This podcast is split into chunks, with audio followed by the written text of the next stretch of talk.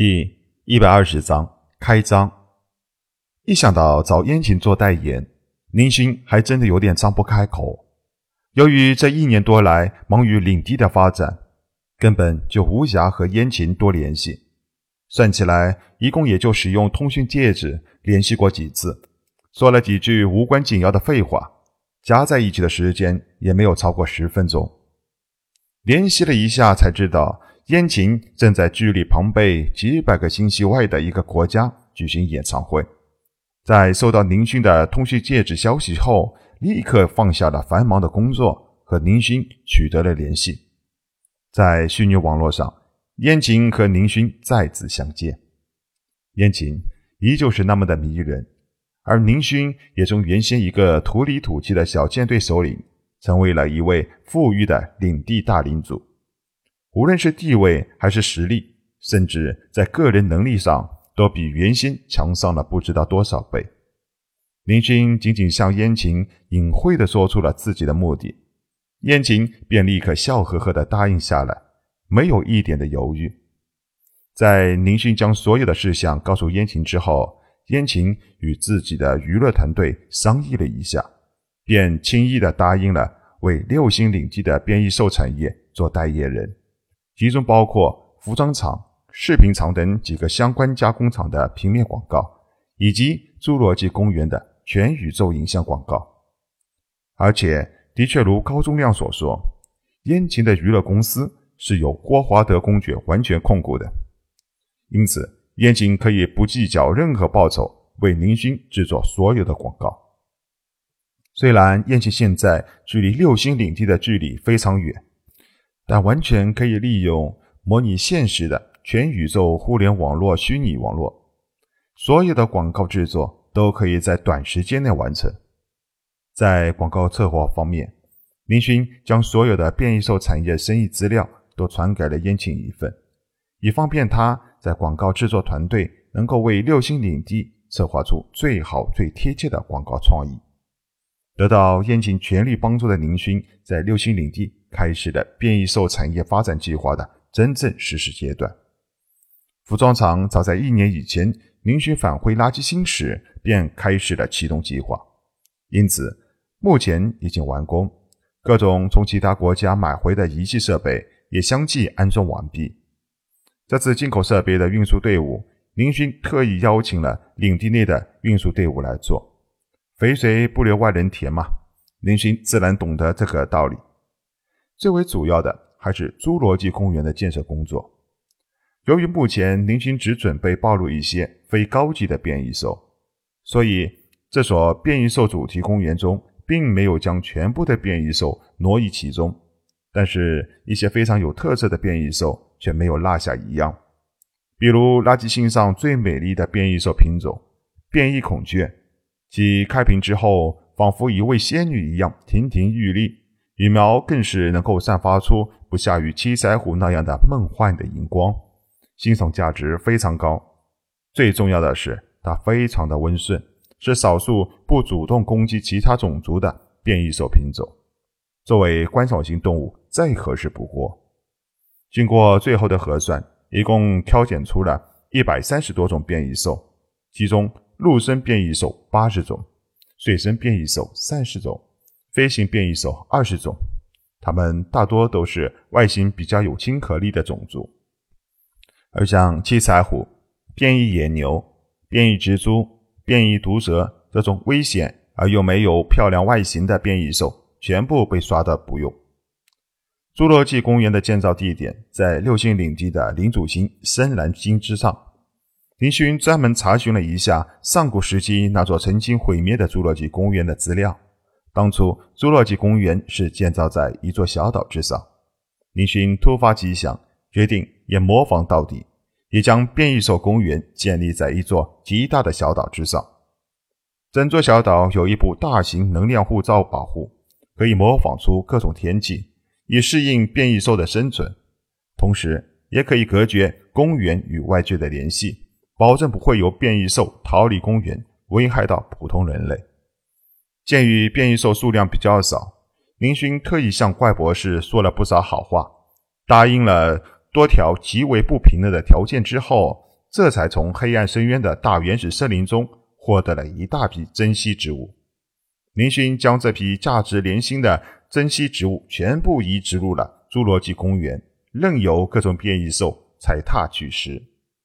将这些各国高价收购的珍稀植物放入侏罗纪公园，视前如命的林勋能够忍痛做到这些，的确是下了一番狠心的。服装厂、饰品加工厂、侏罗纪公园的所有的建造过程都在严格保密的情况下完成。林勋。准备给全宇宙一个惊喜。同时，一条来自林主府的在六星领地中所有的广播媒体系统发布：领主府招收服装厂以及饰品加工厂工人，待遇从优。同时，再次招收一批有管理经验的居民担任特殊职业的岗位，将会得到领主大人的特殊补贴，并且有机会进入领主所领导的兽人佣兵团中工作。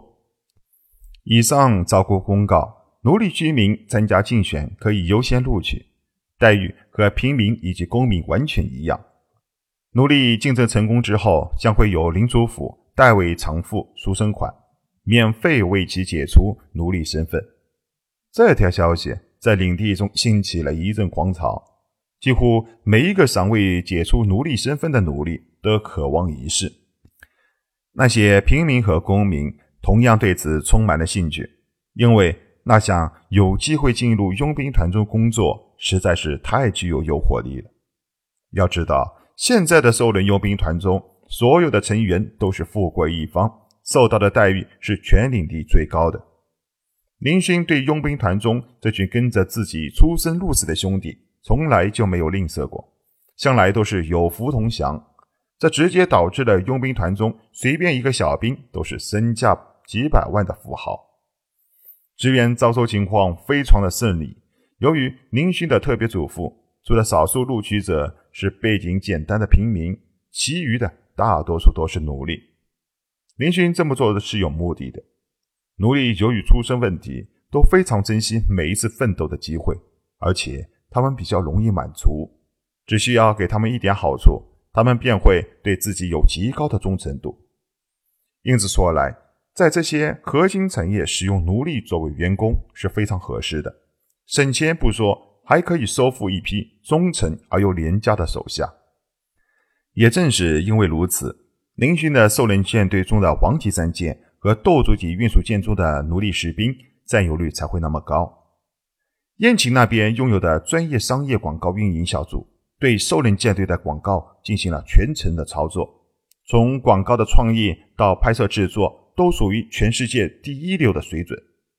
为服装和视频做的广告非常的简单，本就青春靓丽的燕晴穿着华丽的变异兽皮服饰，手上戴着一枚闪烁着晶莹光彩的变异蛇眼珠戒指，脖子上戴着一条完全由银白色的变异松鼠牙齿做成的项链，更显得美感和充满诱惑力。作为这次变异兽的王牌产业项目——侏罗纪公园。燕晴在为其做广告的时候，花费了不少的苦心，这一点从广告创意上就能看出来。燕晴穿着上古时期新内冷兵器时代的那种白色古袍式的衣服，在微风中飘飘而立。一只体型巨大的变异翼鸟挥动着其长达五米的翅膀落在地面上，燕晴手里拿着玉笛，偏坐在翼鸟背上直飞天际。一阵悠扬飘渺的笛声响起，本来凶狠彪悍的各种变异兽，在烟晴的玉笛声下停止了争斗，纷纷温顺地趴在地上一动不动，仿佛在享受着美妙的音乐。这段完全通过光导特技完成的广告，让六星领地中的一些高层人士看过之后都不禁拍案叫彩。只有烟晴这样的顶级明星的专业广告团队，才能制作出如此出色的广告。本想向燕晴好好感谢一番，可惜燕晴将广告片和授权书传给林勋之后，便匆匆离开了虚拟网络，说是要赶着化妆参加演出，让本想好好和燕晴联络一下感情的林勋有些郁闷。万事俱备，只欠东风。林勋以最快的速度，在飞鱼奥特两大超级帝国的全宇宙覆盖直播了三维影像。直播电台花费了十亿的广告费，在黄金时段播出了这段广告。可想而知，本就被称作为宇宙最神秘的物种——变异兽主题公园，在全世界引起了多大的反响。加上烟情明星广告效应，一时间，几乎所有的人都知道，远在宇宙边缘星域有一个叫做六星领地的星系，建造成了一座世界首座变异兽主题公园。在这里，能够见到各种各样的变异兽，它们绝对不是人工制造的披着变异兽皮的机械兽，而是活生生的异形变异兽。甚至仅仅需要花费一百宇宙币，游客还可以获得一次通过游览车中的机械爪给变异兽喂食的经历。任何人都有机会成为世界上第一批喂养过真正变异兽的人，而这一切。只需要来到六星领地，便可以轻松做到。六星领地同时还拥有变异兽皮服饰加工厂和首饰加工厂，生产各种变异兽皮为原料的服饰和高级饰品。这些产业广告语更加具有诱惑力。一套变异兽皮服饰通常代表着您珍贵的身份，但它们不是贵族和有钱人的专利。在六星星系。我们可以提供给您任何人都能买得起的变异兽皮服饰。如果你想拥有个性标志性服装，那么请你来六星星系购物天堂吧。我们有最顶级的变异兽皮服装，各种级别不等的变异兽皮服装一定有适合您的。请记住，六星领地所有的高级服装和首饰全部都是手工制造，没有任何两件完全相同的衣服。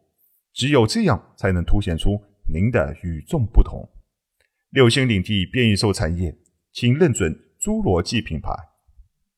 本集播讲完毕，欢迎收听由主播奔向地平线露露的科幻小说《星际乞丐》，后面的内容将会更加精彩，敬请期待。最后，恳请各位听友能够给小波的有声书点赞，谢谢大家。